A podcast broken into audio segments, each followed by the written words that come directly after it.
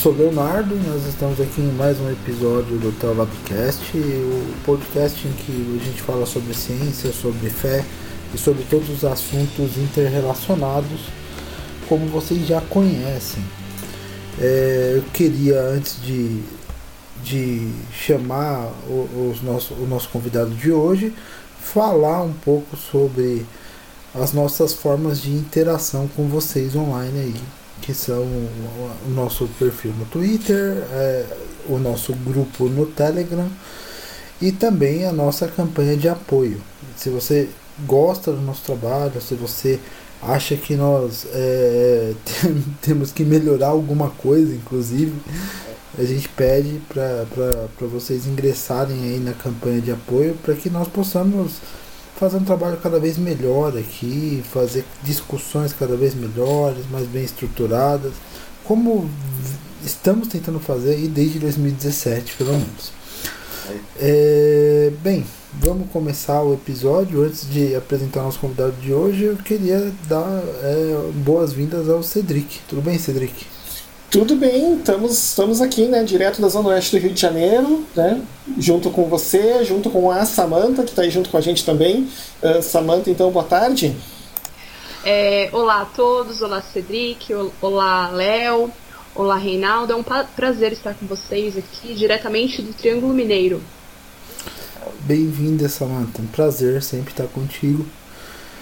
Então, agora dispensando maiores formalidades, vamos apresentar nosso convidado de hoje, que também por, por, por vários motivos aí dispensa apresentações.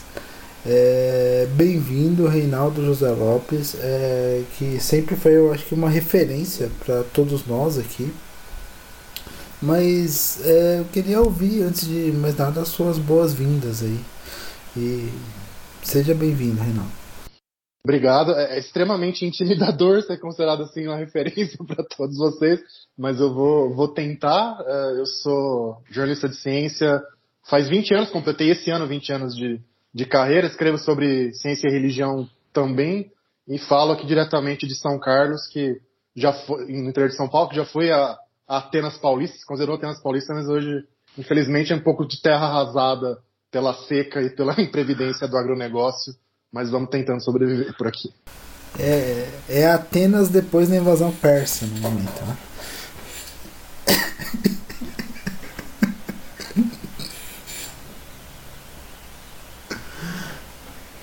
É, e, bem, quando a gente fala referência, não, não é nem para intimidar, né? Até porque você não é o primeiro jornalista de ciências que a gente que a gente conversa aqui. A gente também já falou com a Luísa Caires. E sim, sim. sim. E, mas, mas, mas eu acho que o seu enfoque, inclusive, é um pouquinho diferente do enfoque dela em, em alguns aspectos.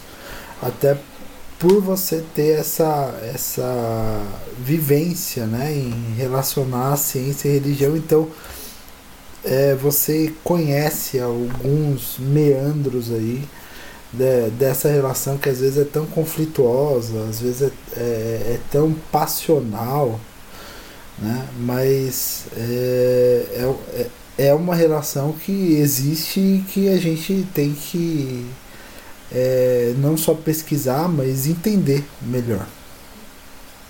É, eu queria saber antes de qualquer coisa como que assim que você começou com essa aproximação, né, sendo jornalista de ciência, como você começou com essa aproximação entre o tema da ciência e da religião, Reinaldo? Porque é muito curioso é muito, e é até difícil para quem trabalha com jornalismo de ciência fazer essa correlação entre, a, entre as duas coisas.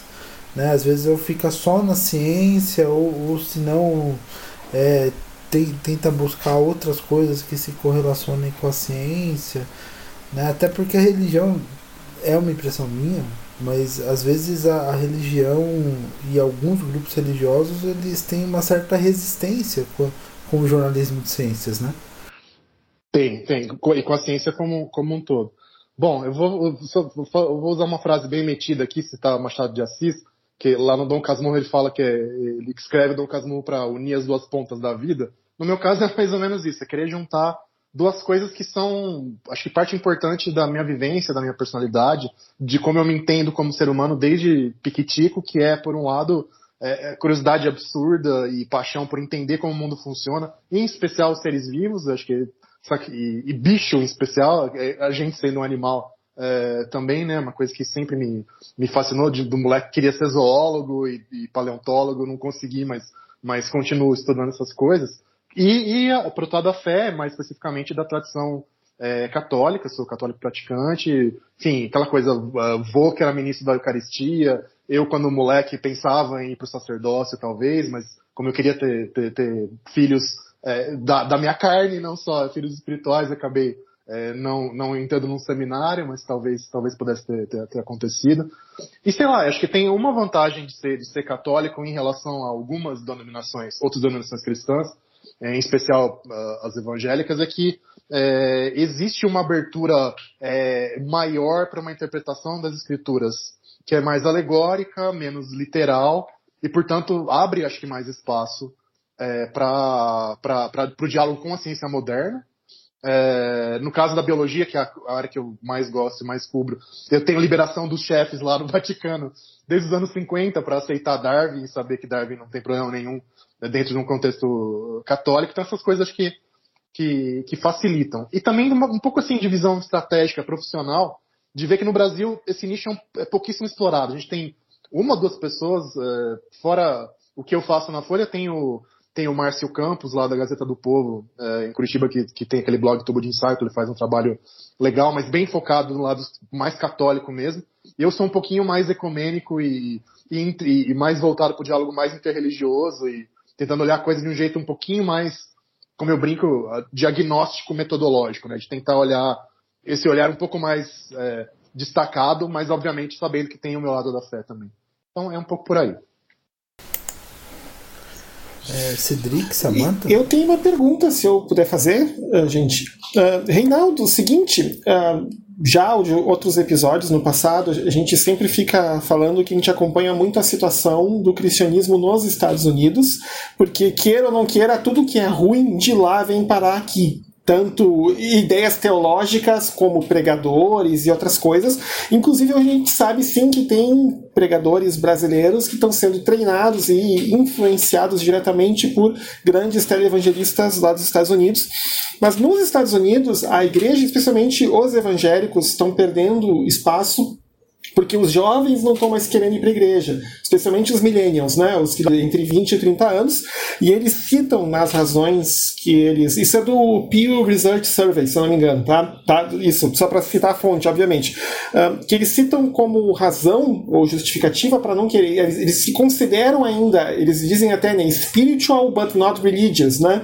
É, e eles citam as razões disso, ou seja, eles abandonaram a igreja, mas ainda não abandonaram a fé, porque eles citam como justificativa a abordagem, especialmente da igreja, em, relação a questões da, da ciência, especialmente a teoria da evolução das espécies, de Darwin, e também ao tratamento que a igreja, especialmente as igrejas evangélicas, dá aos LGBTQIA.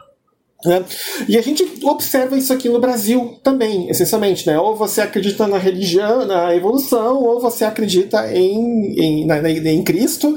Né? Você não pode aceitar a evolução e o evangelho ao mesmo tempo. E eu sei que uma vez tu até colocou no Twitter há um tempo atrás, né, meio que desabafo, que muita gente vem te perguntar, especialmente jovens, em relação a isso. Como é que tu tem sentido isso, essa, essa, essa, essa, essa meio que falsa briga entre a evolução e a religião? E o que chega na, na tua mão.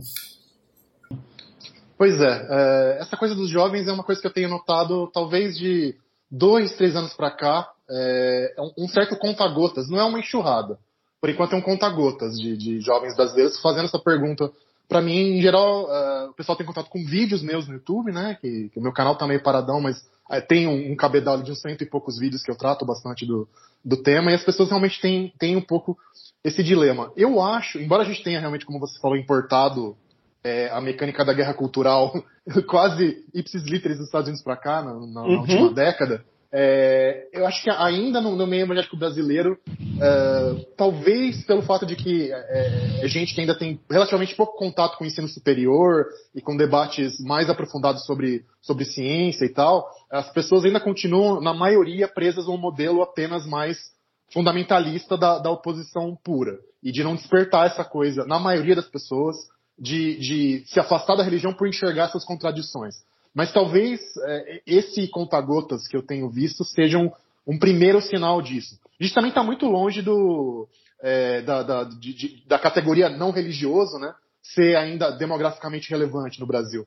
É, ela cresceu um pouquinho, que eu me lembro, nos últimos censos do Data, nas últimas pesquisas do Datafolha que eu, que eu, que eu acompanhei lá. É, deve ter crescido, do tipo de 5% para 8%, mas demograficamente ainda não está longe de ter o peso dos Estados Unidos. Então, é, talvez, sei lá, na próxima década a gente veja isso com mais força no Brasil, mas ainda está tá cedo para acontecer um movimento parecido, eu acho. E assim, fazendo uma, um segmento à pergunta, quando você recebe esse tipo de questionamento, geralmente quase meio que um pedido de ajuda, eu imagino, E, e assim, o, o, que que você. Qual é o encaminhamento que você consegue dar? Se quiser compartilhar aí com a gente, porque isso é uma pergunta que chega para nós também, e a gente às vezes dá uma resposta da outra, mas é sempre bom ouvir os outros, né? Sempre há né, sabedoria na multidão de conselhos. Vamos lá. É, é engraçado isso. E como a pessoa vem nesse diálogo de fé, eu tento partir também da fé, até porque é a minha fé também. Então, acho que a primeira coisa que eu costumo falar é: olha, independente de como você interpreta a Bíblia, independente de, de consistência lógica ou literária, teológica, enfim, o que importa inicialmente é o seu encontro pessoal. Aí, eu, aí minha, meu lado de fé mesmo. O seu encontro pessoal com a figura de Jesus, com quem é, com quem é Jesus, o que, que Jesus significa. Todo o resto, toda a maneira como você interpreta é, a Bíblia de maneira literal ou não, isso, tudo isso é acessório. Isso é, é uma discussão que vem, que vem depois. Então, ponto, ponto número um. Outro ponto que eu sempre tento enfatizar é que é, fundamentalismo é, no, no, fundo, no fundo, é uma, uma, uma reação muito moderna, na verdade, a esses problemas da relação com, com a ciência. Né? Os primeiros séculos cristãos são um florescimento gigantesco de interpretações é, não literais, extremamente criativas e que se tornaram extremamente influentes é, para a gente, mas que foram esquecidas por circunstâncias históricas que são muito recentes para a gente. Então a pessoa para pensar, ó, não existe um único jeito de ser cristão, de pensar a, a história da criação, de pensar a história da salvação. Uh, então, e essa riqueza está na nossa mão, é só recuperar, recuperar ela, uh, eu, eu, eu, acho.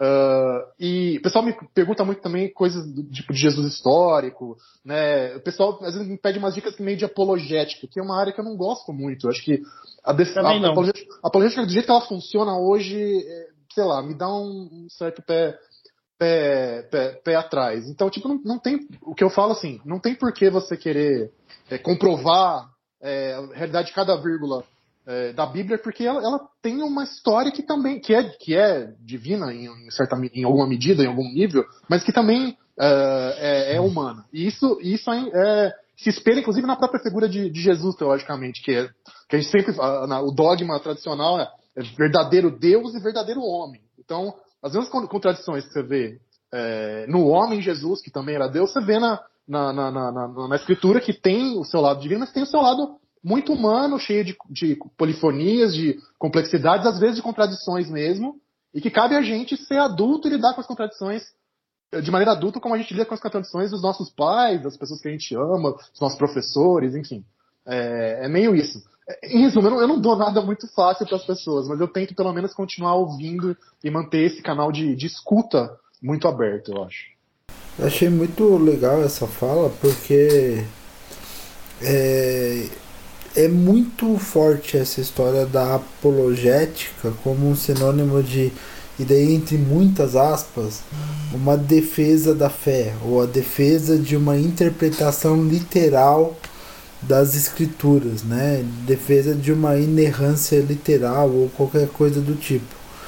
E eu falo isso, é, assim, que uma das coisas que eu já estudei, inclusive, foi, foi a apologética, e, e, e, hoje, assim, fica muito claro perceber como a, a apologética, né, essa, essa, como, como mecanismo interpretativo ou qualquer coisa do tipo, ele tem esse uso em, assim, especialmente no meio evangélico, no meio católico também, mas no meio evangélico, especialmente a partir do, do, do século XIX, você tem um uso muito, muito forte da, é, dessa interpretação literalista da, da Bíblia e daí assim como que funcionam as coisas, né? Por, por que, que às vezes é, essas interpretações elas não podem se confundir com uma abordagem científica?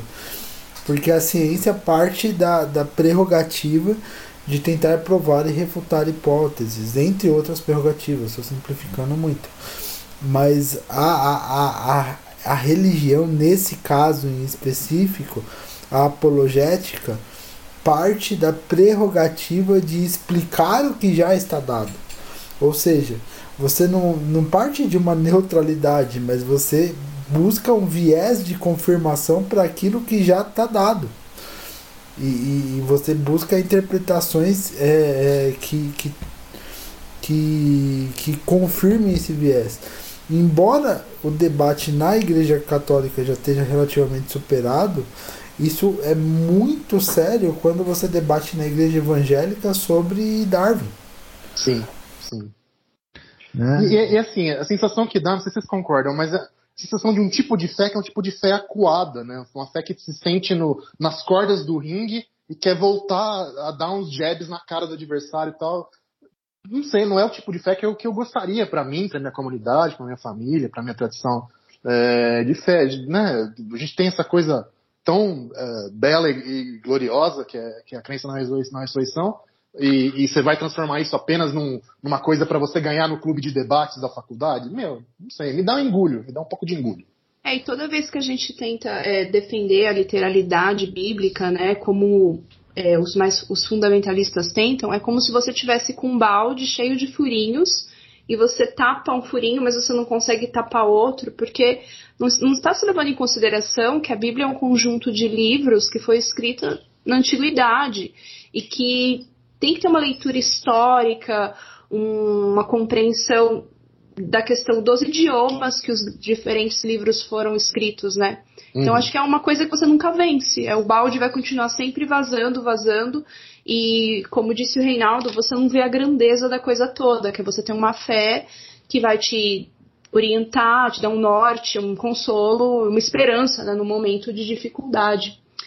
Eu queria fazer uma pergunta, é, na verdade um comentário e depois uma pergunta, né? Essa história da discutir a teoria da evolução dentro da igreja, aí eu tenho percebido que parecem ondas, né? Eu lembro no, na época do Orkut, tinha fóruns grandes, até as pessoas discutiam isso, e as discussões eram grandes, e os, as comunidades tinham muita gente, tinha também fóruns fora do Orkut, então era aquela discussão enorme.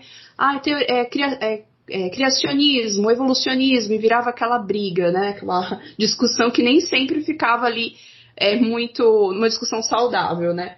É, e aí parou um tempo, né? Acho que entraram muitas questões políticas dentro da igreja, dentro da discussão, essa história da evolução ficou um pouco de lado. Entraram questões da ideologia de gênero, essas questões deixaram um pouco de lado o lado da biologia. E às vezes isso vai voltando, talvez a conta gotas, como, como disse o Reinaldo, né? E eu vejo que às vezes as pessoas também misturam isso, né? Tem o lado das pessoas que talvez não são tão religiosas, mas que elas é, misturam com lendas, teorias da conspiração, como por exemplo quando saiu o livro do, do Dan Brown, né? O Nossa, Código, Código da Vinci, que o pessoal, fica, o pessoal ficava, ah, a Maria Madalena, Jesus, filhos. E eu acho que eu já vi vídeo seu, Reinaldo, falando sobre isso. Eu queria que você falasse mais. Como é que é a relação com essas pessoas? Eu falo que são os malucos da teoria da conspiração. e não necessariamente têm uma fé, né? Não necessariamente eles vão numa igreja. Mas não. eles é, às vezes é um outro lado, é um outro público. Como é que é esse pessoal? Cara, é difícil, porque é, aí eu vou, falar de um jeito um pouco desencantado, que vocês me desculpem, gente, mas é, a, a, maneira como os debates acontecem na internet é uma, uma coisa que polui tudo, assim, né? É, é, praticamente impossível você ter uma discussão civilizada é, quando são temas tão uh, polarizadores, assim. É, é, eu cada vez mais fico descrente da minha capacidade de convencer racionalmente uma pessoa por redes sociais ou pela, pela internet, enfim. Isso, é, e acho que até tem base de, de experiências de psicologia social para demonstrar isso, que vale muito mais a pena você tentar, quando dá, você falar cara a cara, é, face a face, enfim, no máximo trocar um, um e-mail, porque, porque é, é, é, um, é uma coisa que, que vira basicamente um espetáculo, é, é luta livre mexicana é, por, por bits e bytes, entendeu? Uh, mas assim, é, o que mais me chama atenção da coisa da teoria da conspiração, por exemplo, inclusive isso que tem a ver com, com Maria Madalena e tal, é a dificuldade das pessoas de ter, muitas vezes, o senso crítico para distinguir o que, que é fato, o que, que é ficção e a capacidade de procurar o que, que é fonte o que é fonte confiável é, ou não. E, e, o Dan Brown é, é enfurecedor para mim, pelo menos um pouco, é, por isso, porque ele coloca, são livros de ficção, só que todo o livro dele no primeiro, você abre ali, tem um prólogo, uma, uma, uma página e meia dizendo todos os rituais, documentos, é, lugares descritos aqui são factuais, são resultado de uma pesquisa e não sei o quê. E, só que aí você vai lá olhar, tudo, Código da Vinci, assim, é, a bagunça que o livro faz com a história do cristianismo primitivo é, é assim, de ensandecer. Uh, mas como tem essa coisa no início, e como a, a, a, conspiração é, é, mais sedutora do que os fatos, é, muita gente até hoje usa o Código da Vinci como uma, uma grande revelação em forma de ficção sobre qual a verdadeira história do, do primeiro século cristão, entendeu? Então é, é terrível. E o discernimento para a pessoa sacar isso, somado ao marketing picareta do autor, assim, é, aí joga barro em tudo, vira uma lama. É, é terrível, terrível. Sim, né? Porque você vai ver, por exemplo, uh, acho que foi na outra vez que a gente falou sobre aquecimento global, com a, com a, que a Samantha estava falando, que ressuscitaram uh, aquelas teorias de conspiração. Eu nem me lembro do nome da teoria da conspiração, é uma sigla de cinco letras que é a história do experimento com raio laser. Ah, o HARP. Isso, HARP. Isso. então, se ressuscitaram aquilo, né? É porque tudo, tudo essencialmente pode acontecer. Mas sabe, Reinaldo, às vezes eu tenho a impressão, tu falou, né, que a. que a.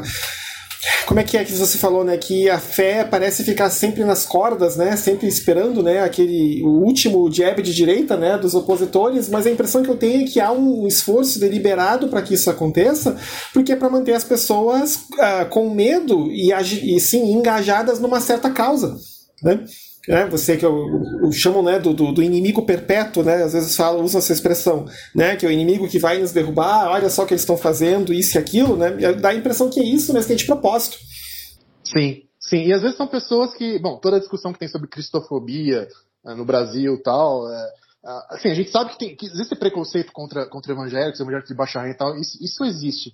Mas, mas é o tipo da coisa que, em, em nível da, da sociedade brasileira, da história da sociedade brasileira, não faz o menor sentido você dizer que, que, que, que, existe cristofobia em nível macro no Brasil. Mas, mas é realmente útil é, para você manter essa mobilização. Acho que principalmente é, no, no, ambiente das redes sociais, você certamente tem essa impressão também, é, o, as coisas que mais engajam são medo e ódio. Né? É, emoções positivas em, em, geram pouquíssimo engajamento na dinâmica dos algoritmos de redes sociais.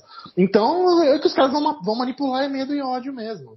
E, e passa por isso, de se sentir perpetuamente acuado. Eu vi uma psicóloga polonesa, agora fugiu o nome dela. É, ela falou sobre. Ela usou uma expressão chamada narcisismo coletivo, né?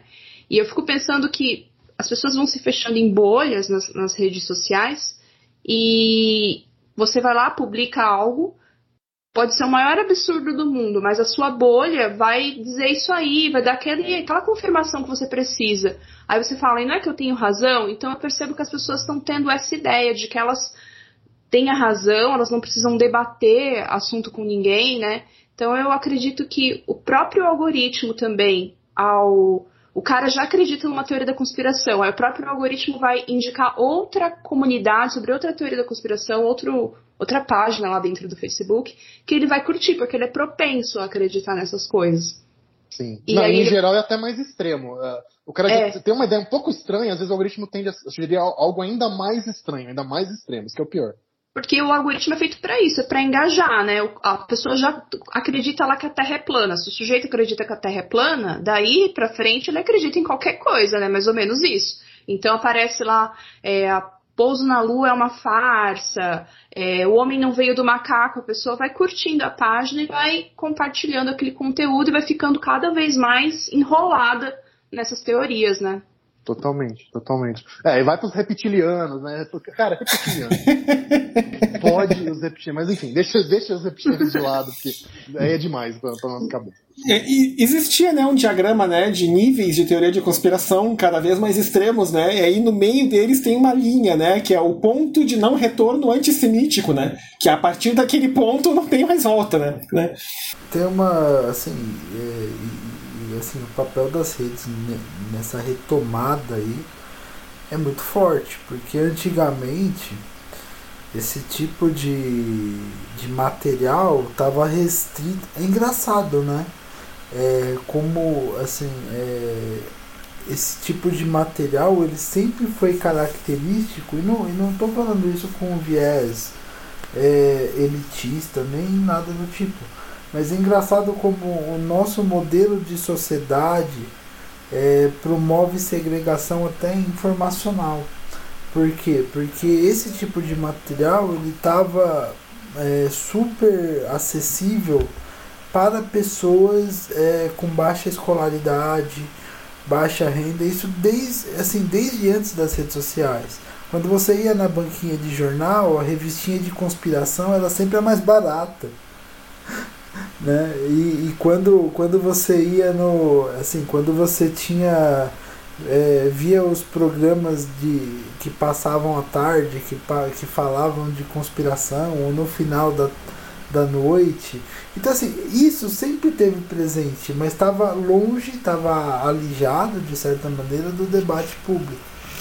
E daí, com o tempo, essas, essas, essas conspirações elas foram elas que já que já encontravam né, um respaldo é, em ideias assim como a própria Harp e tal elas foram sendo de certa maneira de certa maneira integradas ao debate público é, com, com as redes sociais porque as redes sociais viraram uma ferramenta de difusão dessas teorias também é, justamente por, por serem espaços em que você agora você está tentando fazer algum tipo de principalmente após a pandemia né agora você está tentando fazer algum tipo de, de controle mas é, é, é, tentar tapar o sol com a peneira enxugar gelo qualquer coisa do tipo Totalmente. E, e, assim, uma coisa que as pessoas não percebem, e é, é muito difícil de, de martelar isso na cabeça das pessoas. É que não, não existe exposição ruim na internet, né? Assim como desde o, o, o, é a materialização extrema do ditado falem mal, mas falem de mim. Muita gente compartilha discurso de ódio, compartilha é, teoria da conspiração é, como meme ou para tirar sarro ou até para denunciar, é, para demonstrar indignação, mas toda vez que isso, que, que as, as pessoas fazem isso, elas estão é, é, né, é, dando murro na massa para a massa crescer mais, no fim das contas. Então, é, é, acho que em grande parte a, a hiperconectividade do sistema e o fato de que as pessoas não percebem que que toda exposição é boa para aquele negócio é, viralizar como conteúdo, acaba se juntando para que, pra que, pra que a, essas coisas cresçam e acabem tomando conta do debate público, como você falou mesmo. Eu até estava lembrando agora do livro do Carl Sagan, é, Dragões do Éden, que ele fala dos daqueles jornais que vendem e vendiam, né? Talvez vendam ainda nos Estados Unidos, na, nas banquinhas próximas do do caixa na hora de pagar lá no supermercado, que tinha lá UFO descoberto não sei aonde, eram só coisas bem sensacionalistas que as pessoas compravam lá e era baratinho, né? Então, ele fala bastante disso no Mundo Assombrado pelos Demônios. É, o mundo é, né, Dragões é, Aliens. É, é, é, Eu troquei, é verdade, o Mundo Assombrado pelos Demônios. A gente vê como nada, nada mudou, né? Só mudou o, o veículo, assim, o, uhum. o ambiente, mas a, a, desinformação ainda continua muito disponível. Eu hoje mesmo fiz isso, fiz no Instagram, eu vi um vídeo de uma mulher falando de constelações familiares, ela falou algo tão absurdo que eu compartilhei no meu stories né? Tudo bem que meu perfil é fechado, poucas pessoas viram, mas mesmo assim eu acabei. Tinha o nome dela lá, era uma página que, que criticava esse tipo de coisa. Tinha o nome dela lá e eu acabei compartilhando para poder. indignação e eu acabei divulgando o trabalho dela, né? Pois é, do ponto de vista comportamental, a única coisa boa que se fez por enquanto, é que pode ter algum efeito positivo para minimizar isso na, nas redes, é o botão de denunciar. Né? Então, se você, se você vê esse tipo de coisa e você quer fazer alguma coisa a respeito, então usa só o botão de denunciar. que, vai, que nem vai, pra, vai, vai só para a plataforma. E só, mais nada. No pior das hipóteses, então você bloqueia a pessoa, silencia a pessoa, mas, mas compartilhar de que, que for, mesmo que for só o print, é, porque se for o print, a pessoa vai, quem se interessar vai olhar o print e procurar o perfil lá, entendeu? Fazer uma busca por palavras, essas coisas acontecem. Então é só o botão de denunciar mesmo e mais nada, mais nada. Uh, Reinaldo, uma pergunta assim, a gente meio que dando uma tangente no, no tema né, do, dos teus 20 anos de jornalismo científico. Eu tô dentro da academia, eu vejo as coisas de um certo ponto de vista, especialmente de colegas uh, mais velhos né, que acham que não tem obrigação nenhuma de tentar comunicar a ciência que eles fazem de algum jeito que seja assim, pelo menos mais, eu vou usar a expressão ruim, mas é a que me vem à cabeça, mais palatável, ou pelo menos que possa ser, ah, digamos assim, assimilado pelo público em geral. Você vai ver um pouco dessa preocupação em cientistas mais novos, né, especialmente os que, os, os que entraram aí nas últimas levas dos grandes concursos.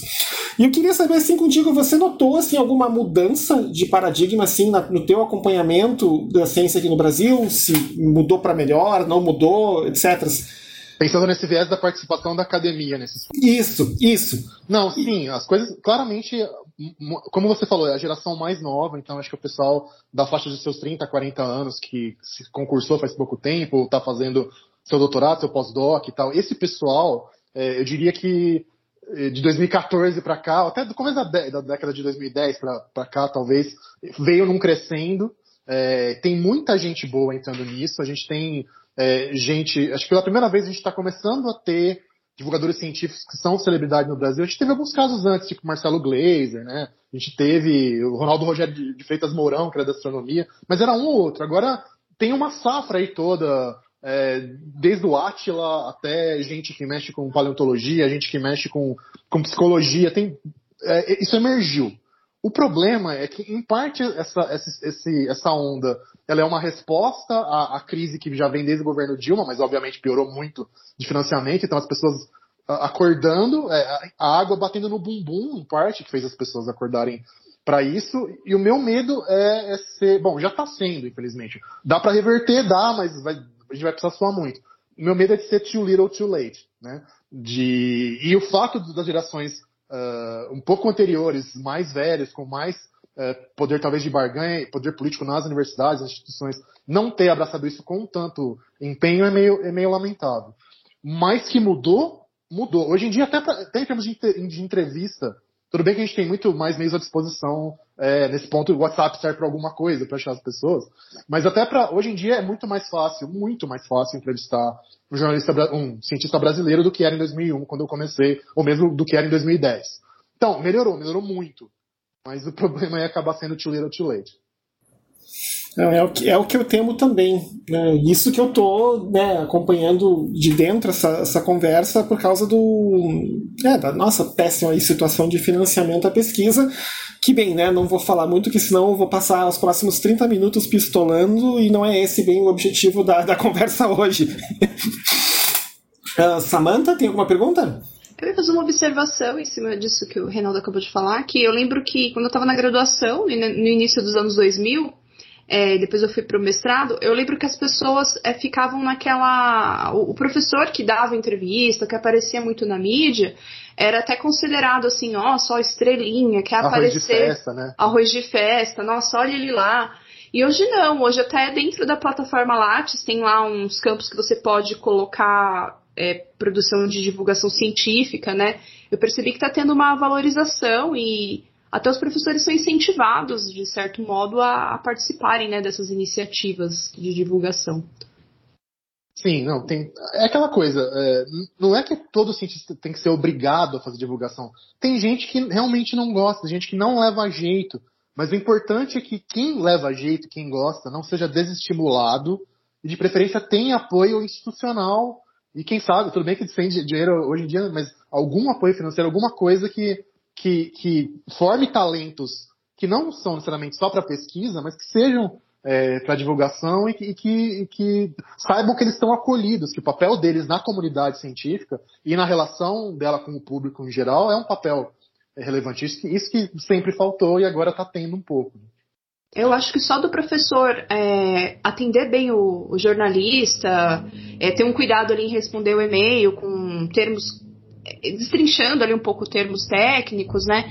Eu acho que já vale muito. Mesmo que o cara não queira manter um blog ou um perfil no, no Twitter como divulga, é, divulgação, o pesquisador, a pesquisadora não precisa disso se não quer, mas acho que só de atender bem a comunidade, até porque as universidades hoje têm muitas é, iniciativas de extensão universitária, né? E eu acho que é importante isso. Eu tenho notado, assim, nos anos que eu trabalhei na universidade e que eu, eu fiz pesquisa, eu apoiei a pesquisa, eu notei essa mudança sim, que é, sim. é bem positiva. É, eu acho, eu acho que a gente vive numa sociedade cada vez mais parecida com aquilo que o, de, de alguma maneira o Goodebo falou lá 50 anos atrás, né? A espetacularização das coisas e tal. E, e dentro dessa sociedade, que infelizmente é, é, é o padrão, assim, então você, você vê que a divulgação científica acaba sendo um mecanismo, inclusive, para a ciência angariar mais simpatia na sociedade. E, pra, e mais do que angariar mais simpatia na sociedade, inclusive hoje, nesse momento, em alguma medida até para atrair financiamento. Né? Infelizmente. Né? Parece que a, a ciência está cada vez mais dependente da divulgação. Por quê? Porque é, principalmente depois das redes, a sociedade quer entender por que, que ela está investindo dinheiro naquilo.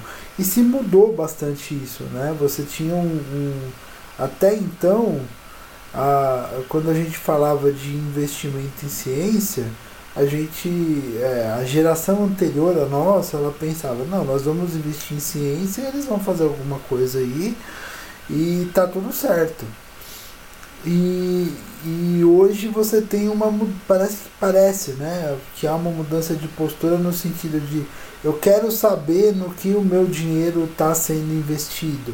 Eu quero ver o resultado desse cara, né? E, e isso vai desde o negacionismo mais tacanho que se que se dá pelo assim que se dá por discursos anticientíficos estilo o, os discursos que são muito comuns contra as ciências humanas, estilo, ah, eu, é, os caras estão gastando dinheiro público para pesquisar é, os gays, por exemplo, que é bastante comum nas ciências sociais, né, esse discurso anti-ciências sociais aí, muito comum na antropologia, enfim, infelizmente. E por outro lado, você tem essa outra, esse outro lado que é o do o do cientista celebridade que cada vez mais se torna popular e que talvez nem seja o, o cientista mais profícuo em produção científica, mas é o, é o cara que ele sabe, ele por estar ali dentro, ele sabe fazer essa interpretação para que mais pessoas entendam, o que é super, super importante. E, e, e partindo, acho que desse, desse ponto, a gente percebe que, na verdade, assim, o que, que a gente está está vendo hoje? A gente está vendo um cenário em que o exercício da ciência também é o exercício da publicidade do que você pesquisa e da publicidade, às vezes, do que os seus próprios colegas pesquisam, para que a, a, sociedade possa entender o que está sendo pesquisado. E, e, é uma coisa em que a gente, pelo menos até há pouquíssimo tempo atrás aqui no Brasil, a gente pecava muito, o que fazia com que o, o cidadão comum, muitas vezes, tivesse a impressão de que os, a ciência brasileira não tivesse fazendo nada de útil, nada de importante. E você que é jornalista, talvez você possa até é, aprofundar isso para saber se isso tem um fundo de verdade mesmo ou se é, é só é só uma impressão equivocada que, que enfim, né?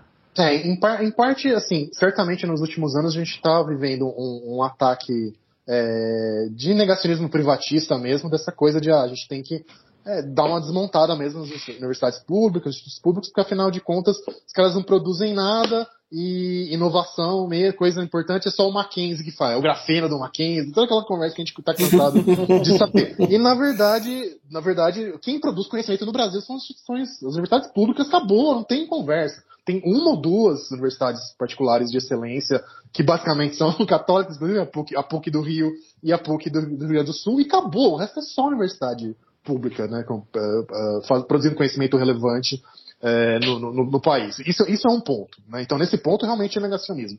Agora, por outro lado, é, de fato, é, tem uma cultura um pouco, é, talvez a gente pode associar um pouco com, com escalões mais altos do funcionalismo público federal, é, um pouco a, a, cultura de concurso do Brasil, enfim, é, uma certa. Não que estabilidade não seja importante, obviamente a gente viu que nesse governo a gente viu como é importante ter funcionários públicos estáveis é, para manter um Estado minimamente republicano enquanto está tudo sendo destruído, mas é, de, de, você ficar um pouco encastelado e, e de você seguir uma visão muito burocrática, não, todo mundo tem que fazer pesquisa, ensino, extensão, pesquisa, ensino, extensão, sem saber aproveitar as potencialidades dos indivíduos, dos departamentos, sem, sem saber priorizar às vezes. Então, em vez de a gente conseguir investir em áreas que são estratégicas, dá um pouquinho para todo mundo e com esse pouquinho as pessoas conseguem fazer pouca coisa, embora façam coisas importantes.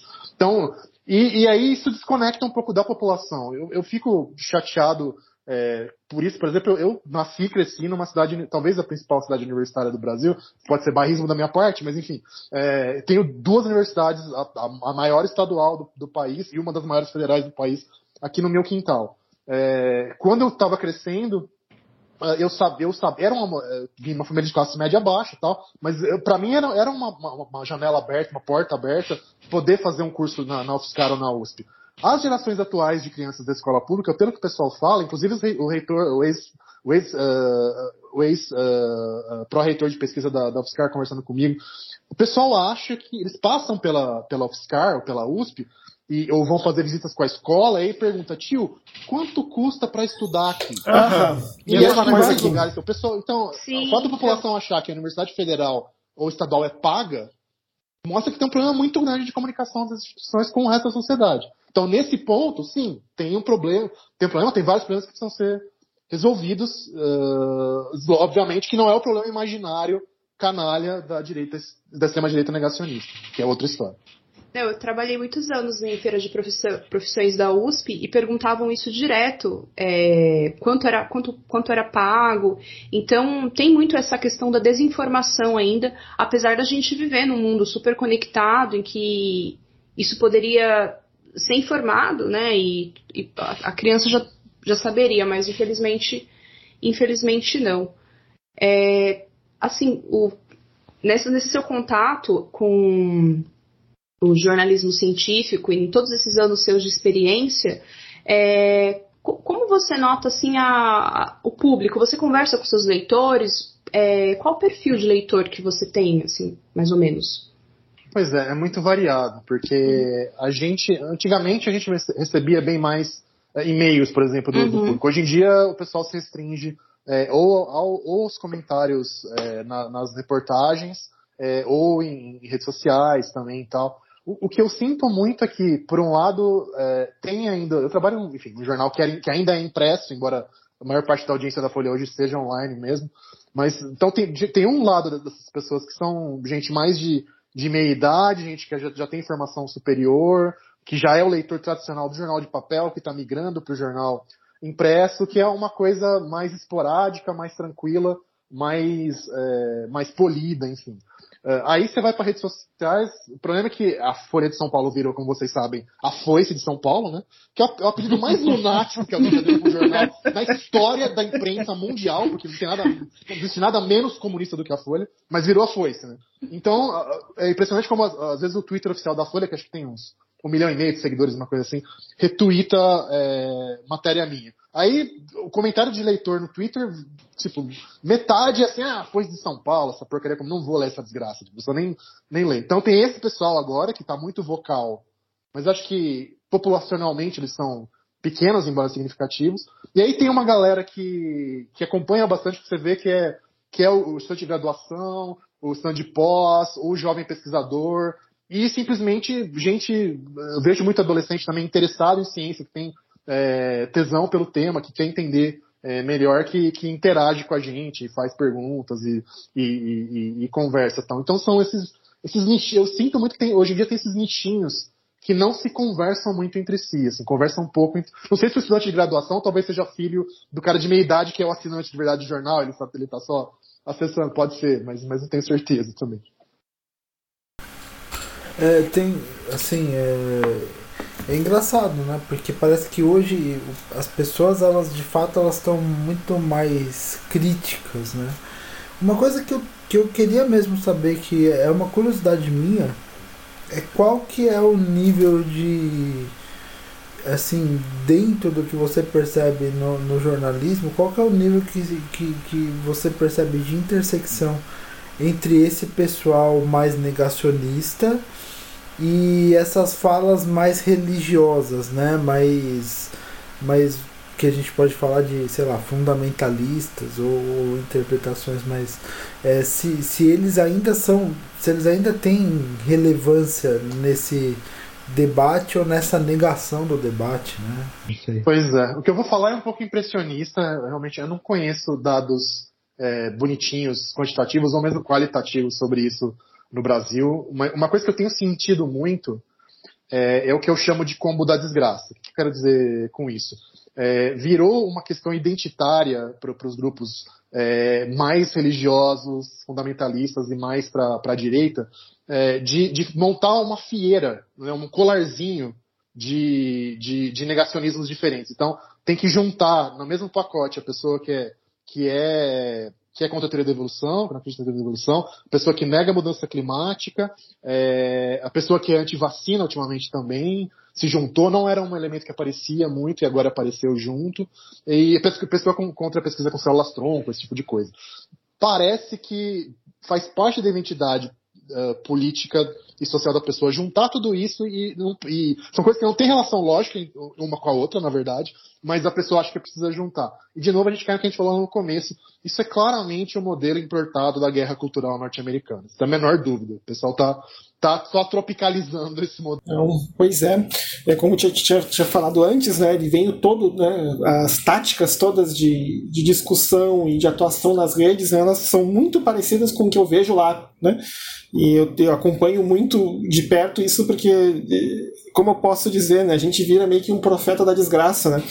É, vendo essas coisas acontecendo aqui, vendo que já aconteceu lá, né? Eu até tenho um, ah, um, conhecido que mora no Canadá e ele fala, né, que o, se os Estados Unidos querem entender o futuro do cristianismo, eles têm que olhar para o Canadá, e se o Canadá quer entender o futuro do seu próprio cristianismo, tem que olhar para a Europa. É mais ou menos o caminho que está se seguindo, né? A cada vez mais para secularização. E aparentemente o pessoal se entrincheirou, especialmente a turma mais fundamentalista, do tipo, não, é nesse desfiladeiro que a gente vai fazer o nosso, né, a nossa fortaleza de Massada, mais ou menos assim. É isso, o Last Stand, né? E, assim, resolveram entrar numa sequência de pacotes, né? Então, se você não suporta certo tipo de. não dá suporte a certo tipo de candidato, certo tipo de partido, certo tipo de políticas, se você não é contra o aborto, não é contra a imigração, não é contra você que, então você não é cristão.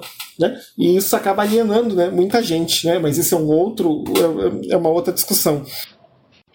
Exato, exato. Infelizmente é, é, o que é o que eu tenho sentido. Ah, e também lá você, você falou de políticas, a questão econômica agora, né? Essa, essa, essa fixação pelo liberalismo extremo, pelo pelo anti-estado chegando ali, ali, nas vias da, das drogas pesadas, que é o, que é o anarcocapitalismo, né? Então, ali, é, ali, é, o crack, né? Das ideologias. O anarcocapitalismo é basicamente o crack das ideologias políticas e econômicas. Uhum. É, também, também faz parte do pacote, que é bem importante. Mas Reinaldo tem eh, igreja eu, eu, ia. Não, vou dizer, eu não vou. Não, digo assim, igreja presbiteriana aqui no Brasil dando aula de Estado mínimo na escola bíblica dominical. Tá? Então, ou seja, não, é, as, as drogas estão chegando de modo pesado mesmo. Né? É, só falta, só falta o clube de tiro dominical também. Aí pronto, aí fecha. Ai, mas eu vi um pastor essa, essa semana mesmo. Ah, não. Ele compartilhou com a esposa dele, eles estavam num clube de tiro e, e, citaram um salmo. Agora eu esqueci qual salmo que era, mas era um salmo. Bom, tem vários salmos que.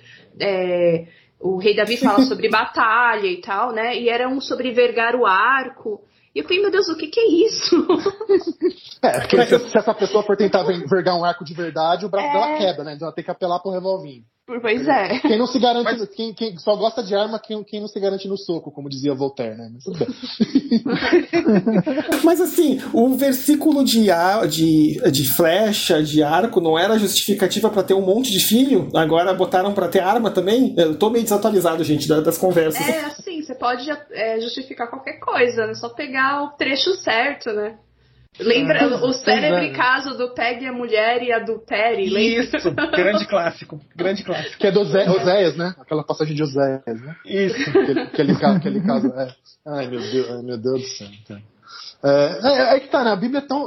Enfim, as escrituras, a tradição é tão polifônica, ela tem esse monte de, de ângulos que você, se você quiser, você, você meio que faz o que quer com, quer com ela. É, é complicado demais. Então. Ah, eu tava, eu tava afim de, de perguntar assim, sabe, é, vocês nessa, nessa discussão, inclusive sobre interpretações é, da, da Bíblia e, e, como, que, como que isso impacta né, nesse, nessas novas, talvez, é, é, é isso, né? Você tem uma liberdade de interpretação da Bíblia, você vai até a defesa de armas, vai até a defesa de, de eliminação do, dos, das pessoas que não concordam com, com você e vai até essa, essa coisa de, de destruição do Estado. Uma coisa que eu. Que eu e daí é uma, é uma curiosidade mesmo que, que me vem. Porque assim.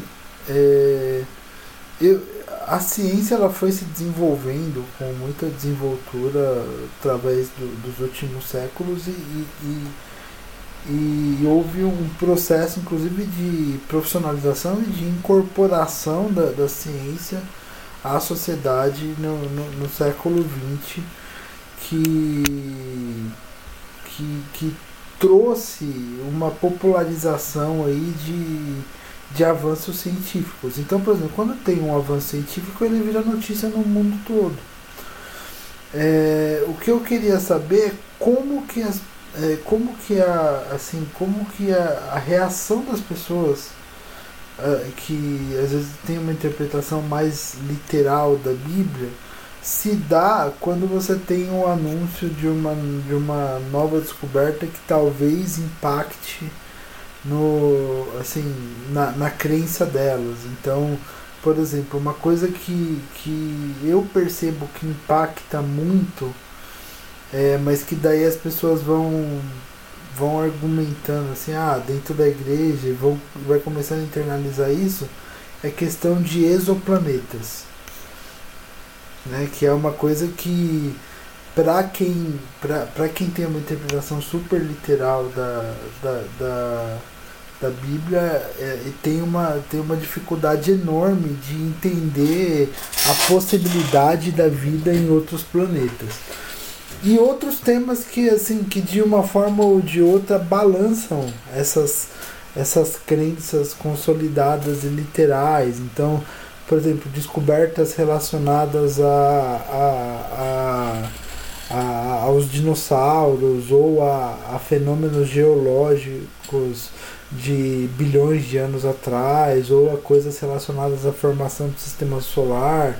Então, assim, são, são crenças que, que ficam meio difíceis né, de explicar para quem traz essa interpretação literal. Ainda tem um backlash desse tipo, ah, esses exoplanetas não existem, isso é tudo mentira, é uma conspiração para é, sei lá o que. Existe esse tipo de, de, de negacionismo da, dos fatos mesmo que são, que são apresentados, além da questão do Darwin? Existe. A gente vê, até hoje a gente vê gente é, defendendo, e imagino que não sejam poucas pessoas, sim, não é majoritário, mas não acho que seja pouca gente defendendo que, por exemplo, extinção dos dinossauros, na verdade, é um evento, tá ligado ao evento do dilúvio que a gente tem uma diversidade enorme de camadas geológicas no mundo, cada uma delas formada por eventos diferentes. Algumas coisas é, é vento, outras é água, outras é vulcanismo, é, outras tudo isso, tudo, tudo isso junto, enfim. Mas para muitas pessoas, tudo que, literalmente tudo que existe de fóssil, tudo, tudo, tudo, foi formado num único evento do dilúvio. que é uma coisa que as pessoas diziam no começo do século XIX, final do século XVIII, é, né, os teólogos naturais lá é, da Inglaterra, alguns diziam tal, e as pessoas continuam é, com isso, sabe? É, é, não cabia na Arca de Noé, exatamente. pois é, o que, é, o que de novo, o que aliás, contra, é, tá, o pessoal não enxerga a própria contradição, porque a Bíblia diz, não, Noé pegou casais, aliás, em alguns casos são sete casais dos animais impuros, animais, animais puros, né? tem duas narrativas diferentes, inclusive, mas Noé não deixou ninguém de fora, ninguém de fora. Então, se Noé não deixou ninguém de fora, não era para os dinossauros estarem extintos, gente. Acabou, né? Não tem outro jeito de interpretar. É, Eu vi isso numa palestra, essa história que eles era, era uma palestra, foi no início dos anos 2000, e a pessoa mencionou isso, e que eles não cabiam na Arca de Noé, e por isso eles foram extintos. Eu sempre acho. É, é, o tipo, você vê como, aonde chega, né? A pessoa entra numa contradição, por isso que eu falei do balde furado. A pessoa fica ali tentando tapar o furinho para explicar a literalidade. E, e, não, não vai, continua vazando, não para de vazar, porque não, tem fim, não dá para fazer uma leitura bíblica sem considerar ah, o período histórico, né? É, que era completamente diferente, gente. Estamos falando de livros escritos na antiguidade, né? E é, não, não precisa ir longe, tipo, tá lá no é. comecinho da Bíblia. Gênesis 1 é. contradiz Gênesis 2. Não é a mesma narrativa. São coisas. Não é que é um pouquinho. O pessoal fala, ah, não, porque Gênesis 1 é mais genérico e Gênesis 2 detalha. Não, a ordem dos eventos é completamente diferente. A maneira como a criação do casal humano inicial é descrita de maneira totalmente diferente. Então, não dá. Se você, é, é se você quer interpretar a Bíblia literalmente, você está se autoderrotando pelo texto bíblico. É o texto bíblico que está dizendo que isso é impossível. E, e acabou. Né? A gente vai para os evangelhos. Por que, que só no evangelho de João Jesus diz eu sou o caminho, a verdade e a vida, eu sou a videira? O pessoal, o pessoal dos, dos sinóticos esqueceu de anotar essa parte. Não, gente, não é isso. É porque realmente são criações literárias, obviamente baseadas nas tradições ligadas ao Jesus uh, na vida terrena, mas são tradições literárias completamente diferentes. E tudo bem, e tudo bem. É teo, não é história, ou não é só história, é teologia também. Mas, enfim, é, para quem não quer ver, né? See and see and do not perceive, hear and hear and do not understand. É isso, Isaías já tinha dito. Sim, sim, e, e, e tem uma. Só, só, só uma adendo aqui que é, parece que esse pessoal que acha que é, quer é, dinossauro, extinção dos dinossauros está relacionada à Arca de Noé. Eu acho que eles fizeram uma interpretação literal não só da Bíblia, mas também do filme O Bom Dinossauro. É...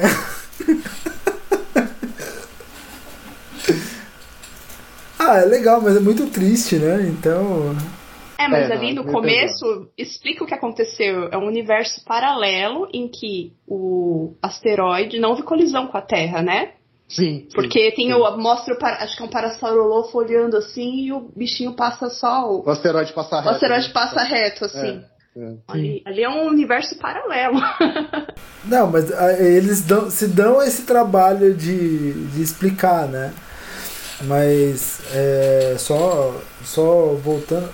E é engraçado, né? Como a gente percebe assim, e daí indo mais pro lado do texto bíblico como a gente percebe que muitas vezes as pessoas elas, elas usam aquele texto bíblico não só de maneira totalmente descontextualizada, né, no contexto micro, mas é, elas também não percebem o contexto macro e daí elas tentam sustentar é, é, a fé e daí a gente, a gente tem uma, uma espécie de, de fé cristã que é sustentada meio que em, em, em frases prontas, em quase que em.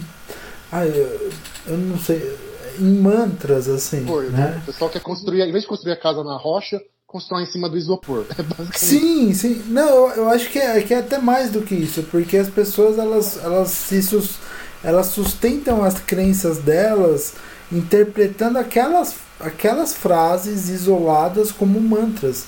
O Brasil é o país das preciosas promessas, né? Aquela caixinha de promessas que você pega todo dia e lê uma frase isolada da Bíblia como se ela fosse um absoluto. Sim, é. sim. É a mesma coisa com a questão também da homossexualidade. Eu escrevi recentemente um, uma matéria que está para sair aí sobre um, um, asteroide que caiu lá na Jordânia, no meio da Idade do Bronze. Talvez teria ligado com a, com a, com a destruição, depois registrada como de Sodoma e Gomorra tal. O pessoal usa a, a narrativa para justificar a perseguição a homossexuais.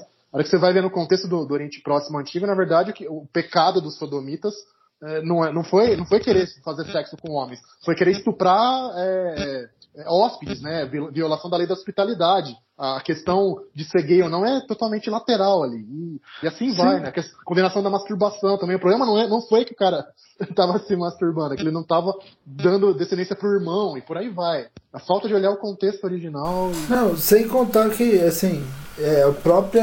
Eu acho que assim. Inclusive essa coisa da, da, da hospitalidade ela é tão forte que a, a narrativa de Sodoma e Gomorra, de certa maneira, ela vai se repetir no final de Juízes. Exato, é, são ecos ali. Aliás, a pergunta qual que veio primeiro, acho bem interessante. Precisa, precisa ver um estudo sobre isso, inclusive. Né? Enfim, porque é a mesma lógica, é a lógica da, da falta de hospitalidade que, fa, que, que, que enseja um crime e essa falta de hospitalidade, é, ela, ela, ela se torna. Ela, ela se torna destruição, se torna guerra, se torna, enfim, todo esse. Por quê? Porque naquela época você realmente você tinha assim, uma, é uma necessidade muito forte, inclusive, para para manutenção dos povos, manutenção da, do, dos po, do, das linhagens, manutenção do. Enfim.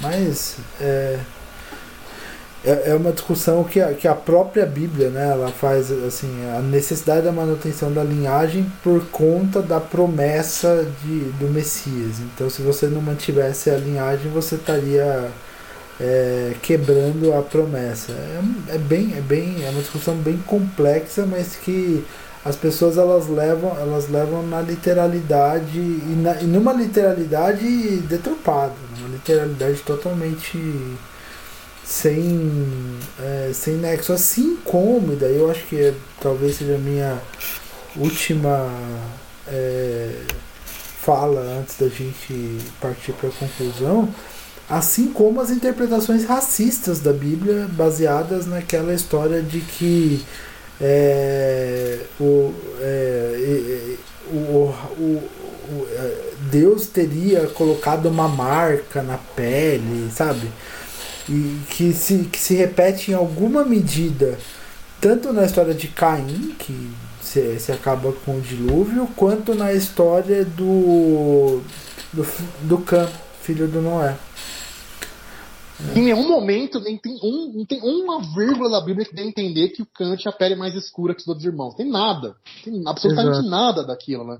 Inclusive, seria o ancestral dos cananeus, que, na verdade, pelo que a gente sabe hoje, é, etnicamente, culturalmente, eram quase indistinguíveis dos israelitas. Falavam, o, o, cana, o cananeu era um, era um dialeto muito próximo do hebraico, assim como o fenício, assim como o moabita e tudo mais.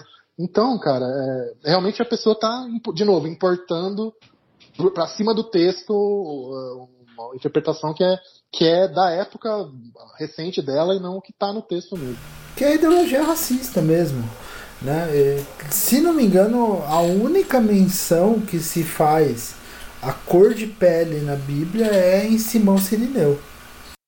Então, eu, eu, não, eu lembro dessa passagem. Eu lembro assim, de menções do tipo.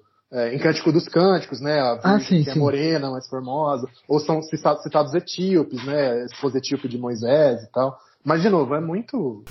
Não, mas. É, é mas Ninguém faz distinção deles por causa disso, né? Por causa desse exato, exato, exato. Né? É, é, não, não existe uma distinção valorativa. Né? Tanto no caso da, da esposa de Moisés, quanto no Cântico dos Cânticos, quanto no caso do eunuco etíope em, em Atos dos Apóstolos, e quanto no caso do próprio Simão Sirineu, né? que, que, foi, que foi aquele cara que carregou a cruz de Jesus lá. Né? Então, assim, é, não, não existe né, nenhum tipo de, de possibilidade que não seja desonesta de uma interpretação da Bíblia nesse sentido. É, no mundo antigo qualquer um, independente da cor, pele, cabelo, formato do nariz, da orelha, qualquer um podia virar escravo. Bastava ser derrotado em guerra, né? Pronto, você virou escravo e não tem relação nenhuma com a sua origem ética, ou, étnica ou nacional, ou de cor, nada, nada, nada. Sim, ou por dívida. Ou por também. dívida também, que é outro, outro motivo comum e tudo mais. Enfim. É, Cedric, Samantha, vocês têm mais alguma coisa para falar? Estou contempladíssimo. Eu, eu também estou completamente contemplado aqui. E, bem, normalmente, Reinaldo, no final do, do episódio a gente. Todo mundo, né? Mas a gente pede pro. Especialmente pro convidado fazer um jabá do que está publicando, fazer um é, fazer recomendações sobre o que a gente conversou aqui e, e daí eu abro a palavra para você fazer toda aí sua é, a sua grade de recomendações aí. Vamos lá, então vamos nessa. É, bom, de meu pequeno jabá aqui, então para quem se interessar sobre a história da violência, aí desde os nossos ancestrais primatas até as redes sociais de hoje. É, eu, faz, faz um mês que eu lancei um livro chamado Homo Ferox, é, Homo Feroz né, em latim, As Origens da Violência Humana e o que Fazer para Derrotá-la. Tem um capítulo que, modéstia à parte, acho que ficou bacana, sobre violência religiosa, que se chama Fé, que é estudando um pouquinho desde de caçadores-coletores até o impacto do monoteísmo e uh, terrorismo religioso ou não é, hoje em dia tal. Quem quiser dar, dar, uma olhadinha, agradeço. Ajude no leitinho das crianças, por favor, porque né, supermercado do jeito que tá hoje em dia, vocês sabem, né? Você pisa no supermercado 200 reais que você gastou. Uh, e sobre o que a gente conversou, deixa eu pegar aqui a referência certinha, gente. Só um minutinho. Que eu acho que é, pode ser um, um excelente livro pro pessoal dar uma olhada aqui. É... Ai meu Deus do céu. Duro que velho, né? Esqueci o nome do autor. Mas eu já vou descobrir aqui, porque o Google é meu amigo, o Google é meu pastor, nada me faltará. Peraí. Finding Dark. Aqui. É, procurem, uh, principalmente quem lê, quem lê inglês, infelizmente não tem tradução, mas é muito bacana. Os livros de um, de um bioquímico americano chamado Kenneth Miller. Ele é católico, ele foi testemunha é, na, no grande julgamento lá sobre o design inteligente nos Estados Unidos, então ele ajudou a a derrubar o ensino do, do design inteligente na, nas escolas, que é só o criacionismo repaginado lá. E ele tem um livro chamado Finding Darwin's God, é, descobrindo, encontrando o Deus de, de, Darwin, que ele fala justamente sobre, sobre esse diálogo é, de ciência e, e, religião na questão da teoria da evolução. Ele tem um outro bem bacana, deixa eu achar aqui agora na minha biblioteca do Kindle, porque de novo a VI se bateu e eu não estou lembrando. Vamos lá, Kenneth Miller, vamos, nome? Aqui. É, um que se chama também The Human Instinct, o, o instinto é, humano. Dessa discussão toda sobre razão, consciência, livre-arbítrio e que a gente tem de diferentes dos animais ou não. E também pensando um pouco na questão é, teológica que está implicada, vale, vale a pena conferir. Acho que é isso. É isso. Beleza então, pessoal? Beleza. Cedric, Samantha, vocês têm recomendações? Ah, para quem tem serviço de streaming na Netflix, eu recomendo uma série chamada Rita, que é a história de uma professora numa escola dinamarquesa em Copenhagen. E, assim, a, a ideia toda é porque ela a, não segue muito bem as regras, ela é um pouco rebelde, a vida pessoal dela é uma bagunça. Então, a história gera, gira todo em torno dela e do trabalho dela na, na escola e também do, de como ela lida com a própria família, né? Talvez, não sei se o Reinaldo já viu essa série ou não, talvez ele goste. Não, porque, assim, a, a, a professora professora mais nova, recém-formada da escola, que é a Riordes, ela é uma fãzona de Tolkien. Então, às vezes, ela, ela fala língua élfica em alguns momentos para fazer alguma piada, alguma coisa. Então, talvez você, você ache interessante o, e também o fato de que ela também usa Tolkien como exemplo e todo mundo finge entender o que ela está falando e ninguém entende nada. Porque ninguém leu, ninguém leu Hobbit, ninguém leu o Senhor dos Anéis, então fica todo mundo ali olhando né, os livros que ela carrega na mão. Então é, uma, é a recomendação que eu deixo para esse episódio. Eu tenho duas recomendações, né? Tá na, no serviço Amazon Prime. É um filme muito bonito, de 1948, chama Ladrões de Bicicletas ah, eu conheço é... esse, é muito legal. É, um, é muito legal o filme, é a, Europa, a Itália pós-guerra, então é, uma situação muito precária e conta a história de um, de um pai de família que conseguiu um emprego mais para é, trabalhar uma das, das exigências do emprego é que ele tem a bicicleta. Aí dá errado, essa bicicleta estava penhorada, depois acontece um monte de coisa e é um filme muito tocante, muito, muito bonitinho, a fotografia é muito bonita. É, eu, eu, eu, andei assistindo uns filmes antigos eu fui comparando, desde filmes do início do século XX até chegar na década de 40 e a gente vê como evoluiu essa história da câmera, do posicionamento da câmera, né? Ficou é, muito legal. E eu também queria recomendar uma série da Netflix. Eu assisti as três temporadas, mas eu gostei mais da primeira temporada. A série chama Sinner. É a, quem produz a série é aquela atriz. Ai, me fugiu o nome dela. É Jess, Jessica, ela é famosa. Chastain? E, não. A ruiva? Não. Não, não, peraí. Não é. Como é que é o nome da, da atriz, gente? Me fugiu o nome dela. De Jessica Jessica Biel. Ah, Jessica Biel. A, Jess, a Jessica Biel. E a primeira temporada é maravilhosa porque é uma a personagem principal foi criada num lar muito cristão, conservador, e ela carrega muita culpa, e esse, tudo que ela viveu ao longo da, da vida dela foi culminar num crime que ela cometeu quando adulta. Então é muito interessante porque ao longo da temporada vai é, mostrando ali a vida dela, vai revelando o que aconteceu com ela desde a infância. Então é bem, bem interessante a série. Pelo menos o primeiro, eu gostei mais do primeiro da primeira temporada, porque as temporadas seguintes são outras histórias, são outros personagens. É, o detetive é o mesmo, né, que tem um caso policial, mas muda o caso, né. E a terceira recomendação, que era o link que eu fui pegar, eu mencionei aquela psicóloga polonesa que falou sobre o narcisismo coletivo, é, foi de uma reportagem que eu li na National Geographic, que o título da reportagem é Por que as pessoas acreditam em teorias da conspiração? É bem legal, eles ouviram vários é, psicólogos é, de diversas instituições e dá uma explicação aí geral pra gente por que, que as pessoas acreditam em coisas bizarras, né? Então são essas minhas recomendações. Eu já vou passar o link para vocês. Ah, tem um livro também do, de um psicólogo americano chamado é, Michael Shermer, que ele também é, chama, se chama Porque as pessoas acreditam em coisas estranhas. É, é, bacana esse aí também. Ele tem uma versão disso num curso é, de audiolivro, quem quiser procurar também. Ele, ele é bem bom. Legal. É, eu não vou recomendar nada porque eu tô terminando. eu tenho que fazer uma apresentação do, do, do, meu trabalho de doutorado semana que vem e eu tô ficando louco com isso. Então eu não tô com espaços para recomendações no momento. Peço perdão.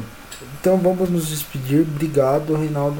Foi um prazer enorme falar contigo. É, é sempre bom ter assim ter esse tipo de conversa, né? Eu acho que como, como a gente falou, você é uma referência na área, então acho que. E não é uma referência porque. Medo, hashtag medo. Né? É, não, não é, não é uma referência porque. Ah, não, é uma referência porque é, é sempre muito comedido, faz trabalho de uma maneira sempre muito sistemática, muito prudente, o que é essencial no jornalista científico. E, e, e isso é um exemplo né, para todos nós aqui. Enfim, e queria mesmo agradecer sua presença aqui hoje. É um prazer conversar contigo. E sempre que precisar de nós para qualquer coisa também, é só avisar, a gente se coloca à disposição aqui também. Tá bom? Eu agradeço muito, foi, foi um prazer. Tá, aqui valeu mesmo. Vocês precisando, é só, é só dar um toque. Eu agradeço, ah. Reinaldo, pelo, por ter participado com a gente. E, e obrigado. Esse episódio foi, foi excelente. Espero aí que o pessoal tenha curtido bastante. Valeu, gente. Se cuidem aí, fiquem com Deus. Até a próxima. Amém. Abraço, tchau, tchau. tchau.